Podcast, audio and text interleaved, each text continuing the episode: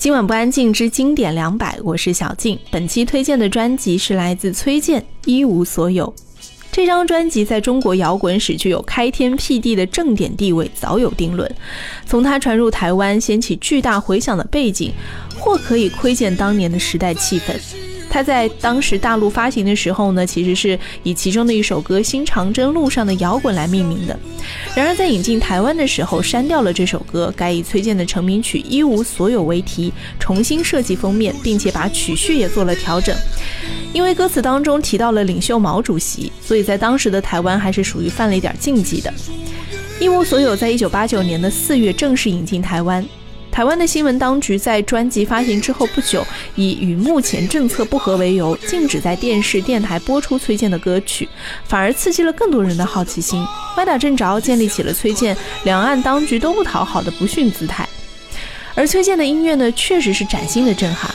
固然台湾人对于几十年来西洋东洋的流行与摇滚多少有点见识，也经历了一九八零年代初期罗大佑掀起的黑色旋风和后来的薛岳红蚂蚁。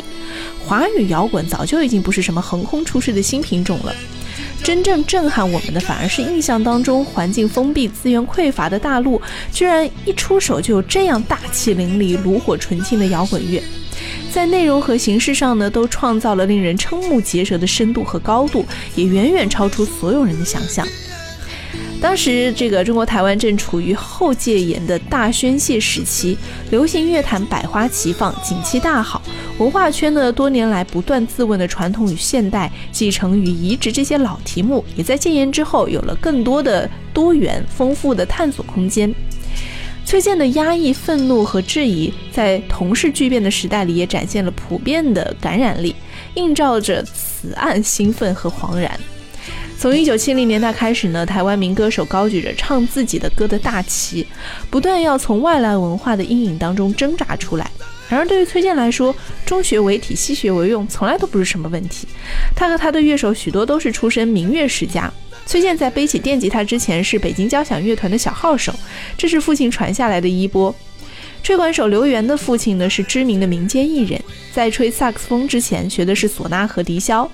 键盘手王勇则曾经拿下过中国古筝大赛的一等奖。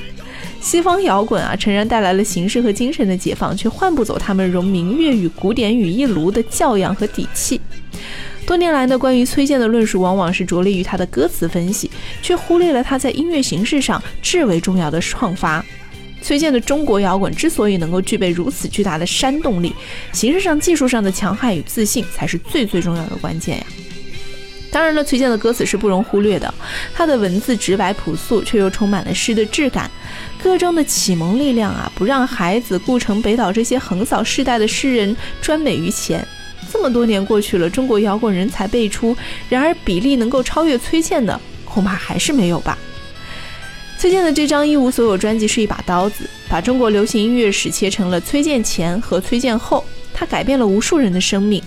而这甚至未必是崔健最好的一张专辑。不过，嗯，那都是后面的故事了。我们来听到的是收录在这张专辑当中海外版啊，唯一还能够听的《不再掩饰》，以及这张专辑原本的同名曲《新长征路上的摇滚》。